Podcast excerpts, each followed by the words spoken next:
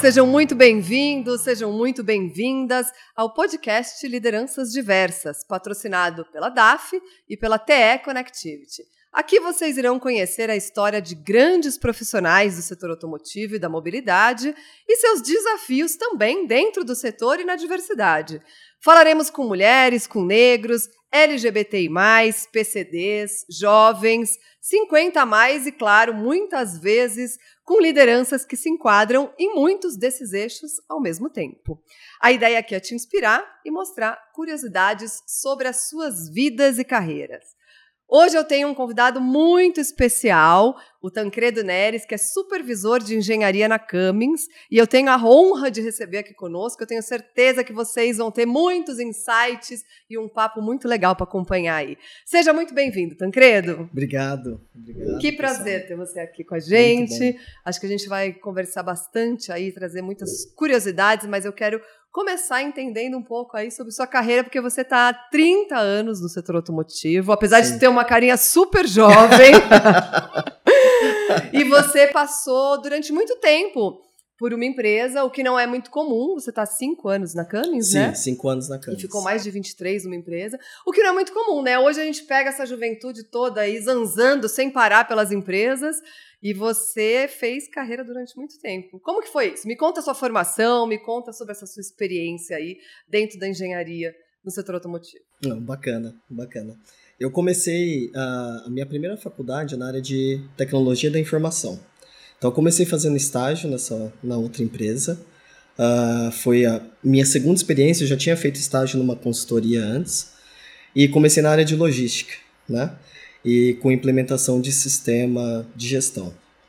Uh, depois disso daí, eu fiz alguns trabalhos junto com, com engenharia e o gerente na época lá gostou do trabalho e me convidou para ir para engenharia, fazer estágio na engenharia. E lá começou a minha jornada dentro da área de engenharia. Né? Trabalhei em diversos setores dentro da engenharia.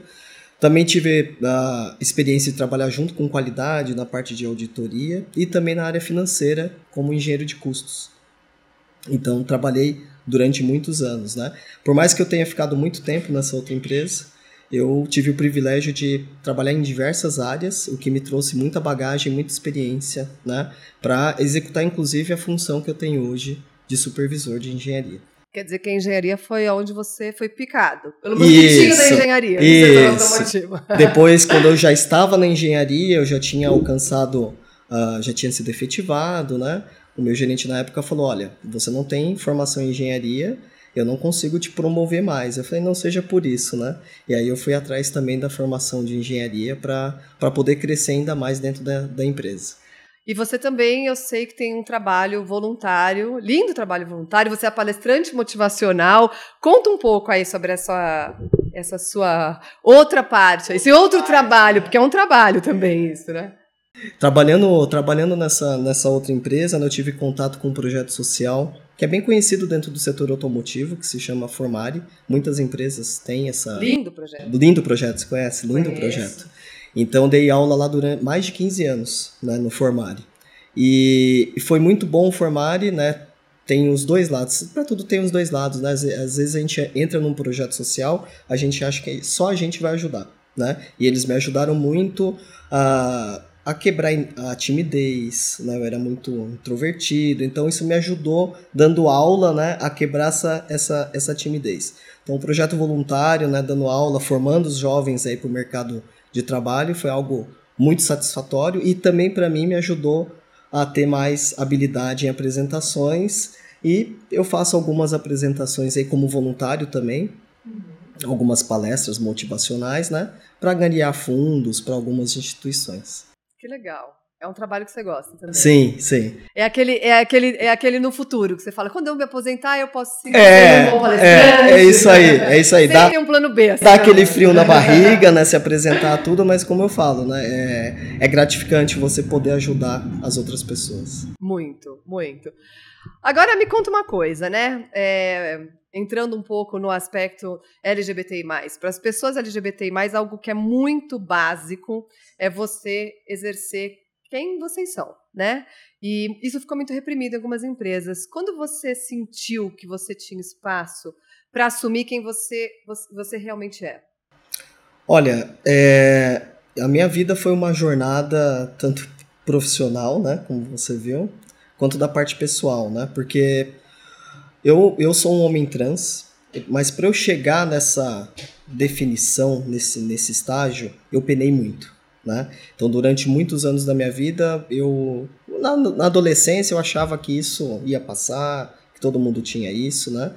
Depois de determinado tempo, eu falei, não, sou homossexual, né? Só que eu não encontrava pessoas como eu, que tinha a disforia de gênero que a gente fala, né? Que é a questão do corpo, de você se olhar no espelho e falar, poxa, esse não é o corpo que me define, que me representa, né? E eu conversava com as pessoas que eram homossexuais, elas falavam, não, meu corpo tá tudo ok, tá tudo certo. Eu falei, quem sou eu? E eu tive realmente muitos desafios pessoais, é, para não falar uh, depressão, outras coisas assim, até realmente encontrar, falar assim, olha, não, eu sou uma pessoa trans. Essa informação não veio. Por isso que, fazendo um parênteses, é muito importante a gente falar sobre esse assunto. Porque Sim. Eu não tinha informação e eu não, não me encontrava dentro dos sistemas. Eu me sentia realmente um ET, uma pessoa fora. Uhum. E eu achava que eu tinha muitos problemas, é, enfim, isso só contribuiu para a depressão que eu enfrentei durante muito tempo, né? De não saber quem eu era. E é muito importante as pessoas uh, receberem informação até para desmistificar, separar e também entender, falar, poxa, muitos que podem estar tá nos assistindo nesse momento falar, poxa vida, será que eu sou uma pessoa trans? Porque eu não me encontro dentro dos meios que eu conheço, né? Então essa foi uma jornada para mim de chegar nesse ponto de falar assim, olha, fui atrás de informação, tive amigos que me ajudaram, né? Nessa trazendo conhecimento para mim, informação. Uh, busquei terapia para entender realmente se eu tinha uma disforia de gênero e sim, fiz o laudo, anamnese e tudo mais e falar, cara, eu sou um homem trans. Então agora eu vou viver a minha verdade, né? É, e quando eu participei do processo seletivo da Camis, uma da, a primeira pergunta, na verdade, para a recrutadora, quando ela me acionou por telefone, foi é, como que é a Camis com relação à diversidade e inclusão? Porque eu estou iniciando a minha transição. Né? Eu estava fazendo toda a parte de terapia, né, anamnese, eu falei, eu quero realmente né, é, entrar numa empresa que, que esteja aberta que esteja preparada, né, estruturada, para que eu não enfrente nenhum tipo de, de preconceito, né? Uhum. E aí foi aonde ela me apresentou a Camis e todo o programa de diversidade e inclusão que eles, que eles têm. Quer dizer, no fundo a empresa para você foi uma aliada nesse processo Sim. todo, né? Sim. Porque muitas vezes é difícil encontrar dentro do setor automotivo empresas maduras e com uma cultura forte isso mesmo. Para receber. Isso mesmo. Eu fiz toda a transição. Quando eu entrei na Camis, o, o meu nome era o nome anterior de, de, de, batizado, né?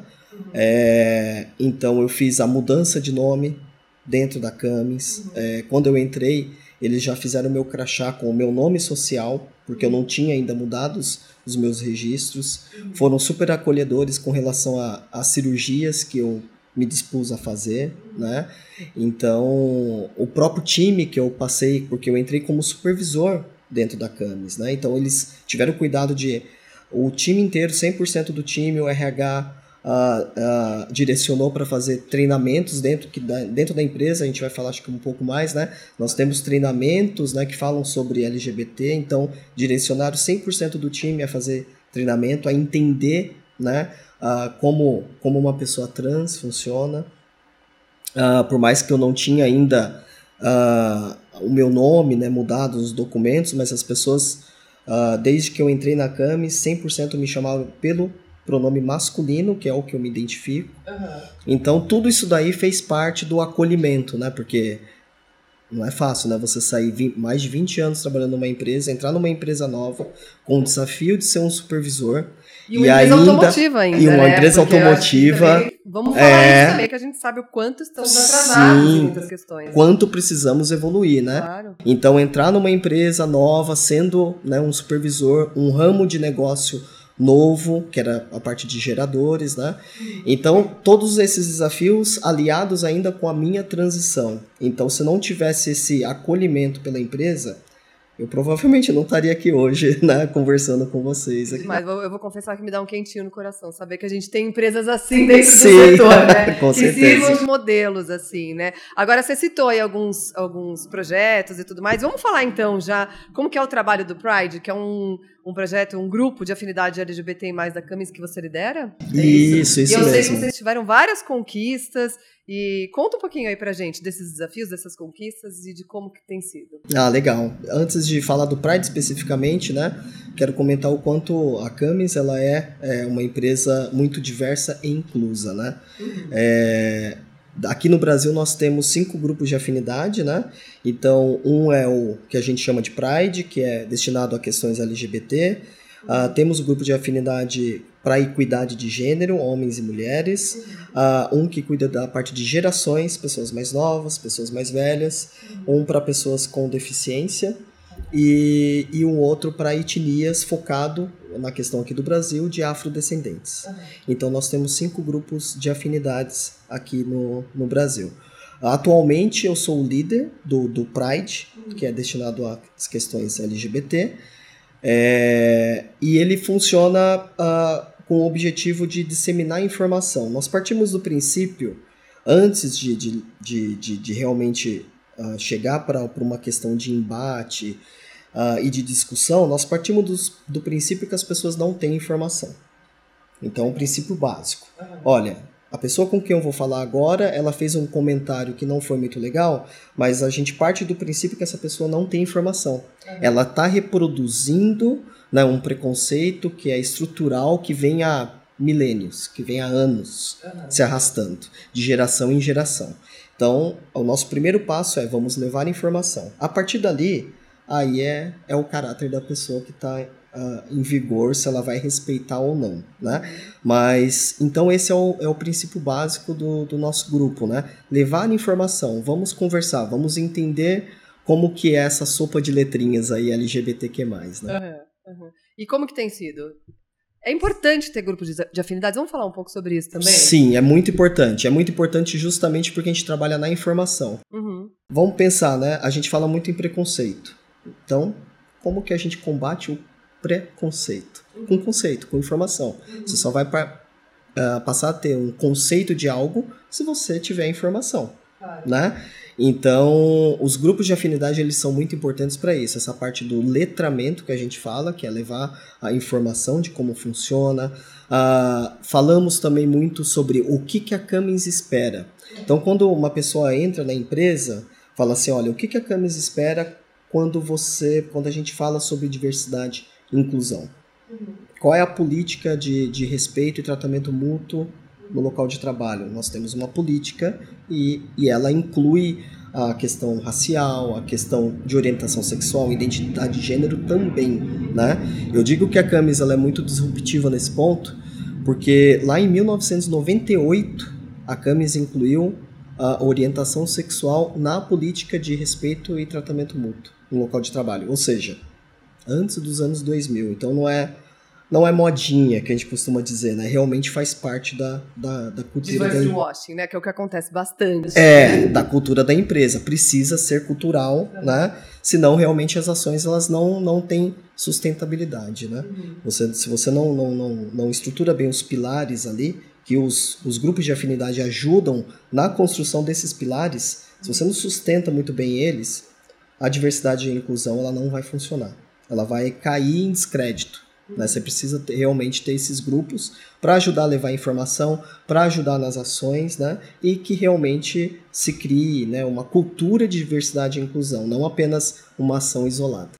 Isso é importante, né? Porque a gente tem visto vários casos de empresas que acabam se inspirando em cartilhas ou né, em, em, ações que são expostas por outras empresas e você tenta implementar, mas se você não tiver esse background e essa cultura estabelecida internamente, que deve ser trabalhada primeiro, de repente, né, você não consegue sustentar. Sim. Né, é, para você, ter, é, você ter uma ideia. O primeiro treinamento que a gente chama de safe leader, né, que é o líder seguro, a gente chama, né? Uhum. A gente fala que, que para ser um líder seguro, você não precisa ser uma pessoa LGBT. Uhum. Você pode ser uma pessoa aliada, como a gente comenta, né, dentro da Camis. Eu sou um aliado, sou uma pessoa heterossexual uma pessoa cisgênero aliado à uhum. causa, né? Então você pode se tornar um líder seguro quando você faz esse, esse treinamento que a gente do, do, do Pride, né? Do, do grupo de afinidade Pride promove esse treinamento dentro da empresa. E esse treinamento ele veio pela primeira vez para o Brasil porque ele foi criado na matriz nos Estados Unidos. Esse treinamento, ah. né? É, então ele veio para o Brasil em 2015. Foi o primeiro treinamento aqui no Brasil. Uhum. Né? Em 2016 foi criado o grupo de afinidade do Pride. Então, olha, desde 2015 até agora é uma construção. Uh, esse ano nós, o ano passado nós fomos certificados Best Place to Work, né? Uhum. A certificação pela primeira vez veio para o Brasil e a Camis foi certificada. Mas veja a construção. A gente não não criou o treinamento ou o grupo de afinidade no ano passado e conquistamos a certificação claro. o ano passado. Teve uma jornada. Teve uma jornada. Uhum. Tiveram outros líderes do Pride no meu lugar, trabalhando nessa construção desde 2015 para a gente conseguir essa certificação. Então, até falando aí que a gente está falando para várias empresas, né? Às vezes gera aquela ansiedade. Nossa, nós começamos esse ano, implementamos o grupo de afinidade, o ano que vem tem que ter a, a, a certificação. Calma. É uma construção. Isso é importante. Isso é importante a gente trazer. Vamos lá, aqui em Automotive Business a gente sempre fala, né, sobre inclusão, boas práticas na jornada. Agora olhando, né, para as empresas, né, o que, que é essencial que elas implementem para melhorar a vida e o acolhimento de profissionais LGBT+. É, a questão do, dos grupos de afinidade é importante uhum. é, nesse momento. Então vamos pensar que a empresa tem zero diversidade e inclusão para pessoas LGBT. O primeiro é. passo é, é, criar esse, esse grupo, que ele pode ser constituído também de pessoas que não sejam LGBT. Isso é mas, importante a gente falar, né? né? Mas é importante que tenham, até para ter um, um, local de fala, uhum. né? Mas ele não necessariamente precisa ser 100% né? o sponsor daquele grupo, né? Que o sponsor Normalmente ele ocupa um cargo de, da alta liderança, que é aquele patrocinador, é a pessoa que vai apoiar. Ele pode ser uma pessoa, e se for um aliado, melhor ainda. Que aquela pessoa fala, olha, eu não sou uma pessoa LGBT e eu estou apoiando esse grupo, né?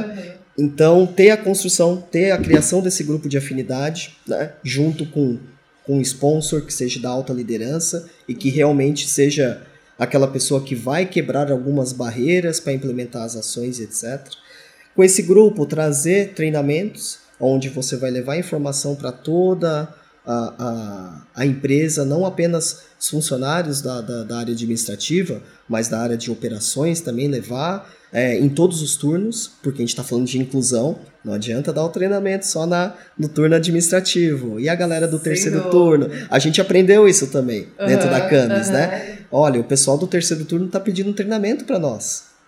É, o pessoal do segundo turno, e aí, né? A gente precisa também incluir esse pessoal dentro dos, dos treinamentos, né?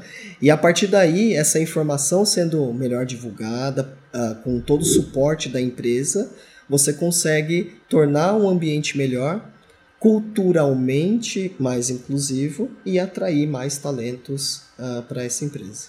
Que a atração de talentos é um desafio, né? A gente estava é um conversando um pouco sobre isso, Sim. né? Que a gente está num setor que, claro, o carro já, já é visto por muitos jovens como inimigo, né? É. E, e, e atrair esse jovem talento vira um desafio para uma empresa hoje dentro do setor, não só automotivo, acho que de todos, que não olha e não, não trabalha a diversidade, né? Que não olha para o meio ambiente. Sim, sim. Né? É, a nova, a nova geração, eu, eu vi uma pesquisa, eu não me lembro agora a fonte, mas uh, fizeram uma pesquisa com jovens de até 25 anos e 15% se identificam como bissexuais. Que interessante. Né? Então, assim, a nova geração ela já está vindo numa, no mundo que está mais aberto para essas questões. Até as pessoas costumam dizer: nossa, mas no meu tempo não tinha isso. Gente, o ser humano é ser humano. E as orientações sexuais elas existem desde que o mundo é mundo. Uhum. Essas letrinhas que estão aparecendo agora não é uma modinha ou algo de agora. Uhum. As pessoas sempre tiveram é, essas vontades, esses desejos, as orientações, né, as identidades de gênero. Uhum. É que agora nós estamos mapeando. E falando, né? E falando. falando porque é até o momento as pessoas estavam dentro dos armários. Uhum. Não se sentiam seguras uhum. de falar sobre a sua vida particular. Uhum. E acabavam seguindo, né? Não, não falavam e também não, não agiam, né? Conforme a sua orientação sexual e identidade de gênero. Uhum. Passavam a vida ali representando, muitas vezes reprimidas, sem realmente ser quem elas eram, né? E hoje em dia está sendo mais falado. Então, os jovens estão se sentindo mais à vontade de falar sobre o assunto. E os jovens, é claro, uma vez que eles se sentem à vontade, imagina, se dentro de casa ele se sente à vontade de falar sobre o assunto, na escola, na universidade, ele vai chegar numa empresa e ele tem que ficar quieto? Ele vai chegar na segunda-feira e falar assim: "Ah, meu, e aí, você viajou?" De repente o cara ele viajou com o namorado, mas ele vai falar assim: "Ah, eu fui com a minha namorada viajar." Ele não quer mais mentir. Ele não quer mais omitir. Se na universidade, se na família, entre os amigos, ele pode ser quem ele é, ele vai chegar no ambiente de trabalho e ter que omitir. Então. Não se identifica, né? Esse é o ponto. Uhum. Ao que a nós, como empresas, aí eu estou usando porque eu estou inserido dentro de uma empresa, nós estamos fazendo. Isso não é modismo, isso é pensando no futuro. Uhum. Né? O mundo é diverso e as empresas precisam cada vez mais uh, ser uma representação daquilo que é o mundo. estatisticamente falando, hoje nós não representamos o Brasil. E isso se a gente pensar uh, em pessoas afrodescendentes, né? pessoas com deficiência, as empresas ainda têm uma longa estrada de trabalho. Né? E vamos pensar no futuro, com o nível de educação que a gente tem. Né? uh, com, com os jovens aí cada vez mais atualizados com relação às informações. Como a gente vai captar, atrair e reter esses talentos? Porque Qual que vai ser é um ponto importante. Um, né? Importante. Como que é o futuro das empresas? A Camis é uma empresa centenária. Eu sempre pergunto, o que vai ser da Camis daqui 100 anos? A Camis está se preparando para atrair e reter novos funcionários, porque se isso não for feito, o que, que vai ser da empresa daqui a alguns anos, né? Então essa é a pergunta que eu faço para muitas pessoas, do, do, principalmente do ramo automotivo. Como vocês estão se preparando para atrair e reter esses jovens? Porque as pessoas mais antigas vão começar a se aposentar, já estão se aposentando. Já estão se aposentando. E como que vai ser esse futuro, né? É, e é um desafio bem grande para o setor, porque é, falar em representatividade, se a gente pega a sociedade brasileira e olha para o setor automotivo, em especial, a gente tem aí quase 21% de mulheres dentro do setor só. Então a gente está falando aí, né, de um, um é... índice assim, que só se pegar esse recorte a gente já percebe, né? Isso se a gente pegar empresas que já estão trabalhando, como eu falei, no, no, no, na questão de LGBT, a Câmara está trabalhando no Brasil desde 2015. E você sabe que esse é um dos eixos. É, é o eixo que, que saiu na nossa pesquisa, na última, né, em 2020, 2021, não, não, 2021, que é o eixo menos trabalhado, com menos ações, com menos é, olhar da indústria. Com menos olhar. Você eh, comentou a questão da equidade de gênero, né?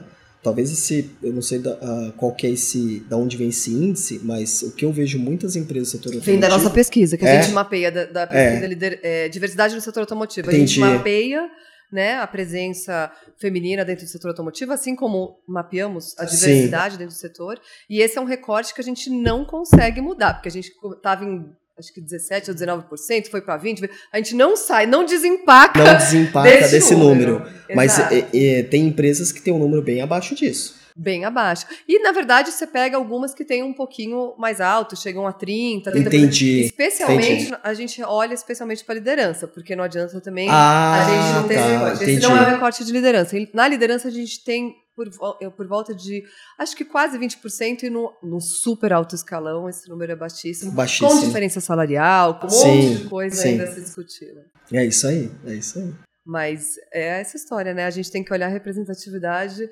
também da sociedade dentro do nosso setor e tem um, caminho árduo. Mas que bom a gente saber que isso está sendo discutido, né? Que a gente vê empresas como a Cummins evoluindo muito, amadurecendo muito no tema, porque a ideia é essa, né? A gente tem que ser um espelho. Sim. Acho que para o setor, para a sociedade, para que a gente consiga também andar cada vez mais rápido com isso. E as empresas não devem ter medo de perguntar como fazer isso. A gente fala muito, né? Porque às vezes Sim. parece que você tem que sair do primeiro ponto e já construir tudo muito rápido. É. E tem uma jornada. Cada empresa tem sua história, cada Sim. empresa tem sua cultura. A gente trabalha num setor com é, muitas empresas multinacionais. Sim, que trazem mesmo. uma cultura lá de fora também, né? Uhum. Então, esse aspecto também é desafiador, né? Com certeza, com certeza. Tema e, e você trouxe um ponto importante, né? Que precisamos é, respeitar o processo. Como eu disse, não adianta. Ah, estou implementando um grupo de afinidade, ah, estou falando mais sobre assuntos LGBT, né, raciais, equidade de gênero dentro da empresa, o ano que vem eu quero uma certificação X, Y. Não, tem que respeitar um processo né, cultural. Né? Ah, porém, precisa começar o quanto antes a trabalhar nessas questões e não é por uma questão de modismo. Eu costumo, eu gosto quando eu converso sobre esses temas, porque a gente pode olhar o lado social, Podemos olhar o lado social. Você incluir nas pessoas, existe aí um, um, um, resgate social, uma equidade social que a gente faz porque a empresa realmente é onde provém o, o dinheiro, da nossa sobrevivência, etc. Né? Então, existe aí uma equidade social quando é, incluímos as pessoas diversas dentro das empresas. Mas eu não estou falando disso. Eu gosto de trazer aqui, ainda mais nesse fórum aqui no Automotive Business, estamos falando de realmente sustentabilidade. Claro. O que as empresas vão fazer nos próximos anos, se elas não começarem agora ou ontem. Já estão atrasadas. Se não começaram, já a falar. Já é isso aí, sobre diversidade e inclusão. É. Porque os jovens estão aí, como eu falei, eles estão sendo transparentes em vários uh, segmentos aí do, da, da nossa sociedade e eles estão buscando também empresas que tenham diversidade e inclusão, onde eles possam uh, ser quem eles querem ser, né? É, e trabalhar e dar uma máxima produtividade dentro daquilo, dentro da realidade deles, né? Então, é para ontem esse trabalho da empresa, aí eu estou olhando por um lado capitalista, por um lado de sobrevivência, de sustentabilidade para o futuro. Claro geração de, de, de rentabilidade para o negócio. Tudo isso a gente tem que discutir, né? Porque no fundo a gente está num setor que a gente precisa falar disso também, né? Não é só o aspecto Precisamos. social. A gente é. tem que falar de negócio, dizer que de fato, é. né? Você tendo uma, uma um, um, time diverso, você tem é, resultados muito melhores. E a gente Sim. fala de inovação, né? A inovação e diversidade casaram. Isso. Né? Porque é. se não existissem juntas assim, né? Não adianta você querer ter inovação com um time que pensa da mesma forma. É, é. Né? É isso mesmo, é isso mesmo. Então, você trouxe um ponto é, bem importante aí sobre essa questão da, a, da produtividade, né? E, e, além disso, né? Então, além do, da questão da, da sobrevivência, sustentabilidade para o futuro, a questão realmente da produtividade. Isso a gente consegue ver, né? Uh, eu costumo dizer que uh, a sociedade ela é diversa, né? Os nossos clientes são diversos, os fornecedores são diversos, os acionistas, que muitas empresas têm capital aberto, são diversos. A empresa precisa ser diversa, não dá mais para viver dentro de uma bolha, né? A gente sempre fala essa frase: se você vende para todo mundo, por que você não contrata todo mundo? Né? Boa, boa, gostei é dessa frase, né? gostei. Porque a gente tem que fazer essa pergunta pro setor, né? Gostei, gostei dessa frase. É, não é? A gente conversou bastante sobre empresa, sobre negócio, né? Enfim, sobre diversidade. Vamos conhecer um pouco o Tancredo na vida pessoal. A vida pessoal. A vida pessoal. Me conta, você tem algum hobby? O que, que você faz quando você fecha a portinha lá na Camis, entra de férias ou no teu dia a dia? O que, que te faz feliz? Ah, legal, pô. Olha, eu, eu digo que trabalhar, isso não é puxando sardinha, não, mas trabalhar me faz muito feliz, uhum. né? Principalmente, é, parece estranho dizer isso, mas quando você é uma pessoa que faz parte de algumas minorias, como dizem, né? Quando você encontra uma empresa onde você possa trabalhar uh, sem ter que ficar com medo de que ah, alguém vai falar alguma coisa, ou você entra numa reunião com aqueles olhares, né? É, que a pessoa está te olhando de cima e embaixo. Quando você trabalha numa empresa como a Camis, que é uma empresa que tem muita diversidade e inclusão e você é tratado como um profissional apenas, né? É, é, muito prazeroso trabalhar. Eu falo que eu gosto muito de trabalhar. Eu sou, né, não deveria falar isso, mas eu sou um workaholic. Adoro trabalhar, adoro estar estudando, aprendendo coisas novas, para eu sempre estar dando o meu melhor dentro da empresa, né? Então, sim, isso também faz parte do meu hobby. Aprender cada vez mais para poder performar cada vez mais dentro da empresa. Tirando essa parte do trabalho, né? É, eu gosto de tocar violão, apesar de eu não cantar muito bem. Faço, estou fazendo aula de canto para melhorar a minha voz ela mudou, né, depois da, da transição, então eu tô reeducando a minha voz. Não é que eu cantava bem antes, não. Continuo não cantando bem, mas estou fazendo aula de canto para poder né, fazer uma das coisas que eu gosto muito, que é tocar e cantar música sertanejo raiz nos asilos, né? Que legal. Então, é... dizer, mas você já tem feito isso? Já tenho feito, já faz algum tempo que é? eu faço isso, alguns anos que eu faço isso. É um trabalho voluntário. É um também. trabalho voluntário. Por que, que você escolheu os asilos? Ah, olha, boa pergunta. Quando, quando eu ia nos, nos orfanatos, antes, né, eu visitava os orfanatos, eu tinha sempre uma questão ali que as crianças ficavam em dúvida quem eu era. Você é menino ou menina, né? Antes da minha transição. Uhum. E eu ficava com um pouco de vergonha ali, passava alguns constrangimentos né, na frente das pessoas. E aí eu comecei a visitar asilos, né? Eu falei assim, deixa eu ir para um outro lado agora. E eu me apaixonei nos asilos, né? Indo visitar eles, né? É, pela, pela, pela toda muitos que estão lá são aqueles que foram abandonados pela família, infelizmente a família nem visita mais, colocou dentro do asilo, não visita mais. Então toda carência, eu fico pensando, imagine você viver uma vida inteira e você chegar no fim da vida já ali, já um pouco adoecido e você não tem mais contato com o mundo lá fora, com familiares. Você né? sobrevive, você não vive. A criança, por mais que ela esteja ali, ela ainda tem aquela expectativa, ou às vezes nem tem, por ser muito criança, né? De uma vida inteira pela frente, né? E a gente espera, realmente torce, que ela seja muito feliz durante a vida. A pessoa que está lá no asilo, ele já fala assim: Poxa, quantos dias eu ainda tenho? E ele olha todo para trás, às vezes se arrepende de algumas coisas, às vezes não, e às vezes se sente muito sozinho. Então, para mim é. Eu, eu vejo que ir para o asilo é mais eu estou agregando mais valor ali para eles do que ir para um orfanato, por exemplo, mas isso é particular, é gosto meu, né? Que legal. O que mais você faz, além de cantar e tocar violão? Além de cantar, eu, eu, eu trabalho como, como equipe de suporte num, num, num treinamento de desenvolvimento humano, né, de empoderamento, desenvolvimento humano, uhum. uma consultoria de alguns amigos, né, que eles montaram. Uhum. Então eu trabalho na equipe de suporte, né, uma vez por mês tem os os treinamentos, né? Isso é muito bom poder trabalhar ali, ajudar as pessoas e também aprender muitas coisas que a gente aprende muito com a, com a história de vida das pessoas, com as histórias de superação das pessoas, né? Uhum. Então eu falo, é sempre um, uma linha, né? Uma troca. É uma né? troca, ela vai e vem, né? E também gosto, né, de ir para academia, né? Deveria ir mais, eu deveria ir mais. Olha que eu sou, eu sou defensora. Sou defensora dessa vida. Eu deveria ir mais, né? Mas é isso daí. E, né, quando né, também dançar, sair para dançar alguma coisa nesse sentido. E você tem tempo hoje de, de fazer cursos? Como é que você se atualiza? Porque hoje em dia não adianta ter feito faculdade, né? Não acaba ali. É. A gente vai estar até o último dia da vida se né, eh, se reciclando. É, é, eu gosto muito de, de ler, né? Então em casa eu tenho bastante livros, né? É... Você ainda é do livro físico? livro físico? Pesadão, Sim. Né? Putz, né? Não, não, não, não me critiquem. Não, não me critiquem por causa das é, árvores, mas eu gosto um do. É. eu sou old school, eu gosto do, do livro do papel, né? Uhum. Temas voltados a desenvolvimento humano, liderança, né? Gosto muito dos livros e também do ela ela também faz algum, algum alguns vídeos, né, a Brené Brown, né? Uhum. Gosto Ai, muito, ela fala de vulnerabilidade, fala muito, é aprendo muito com ela, ela é ótima. Ela é ótima. Então, recomendo. É, também recomendo. Muito bom.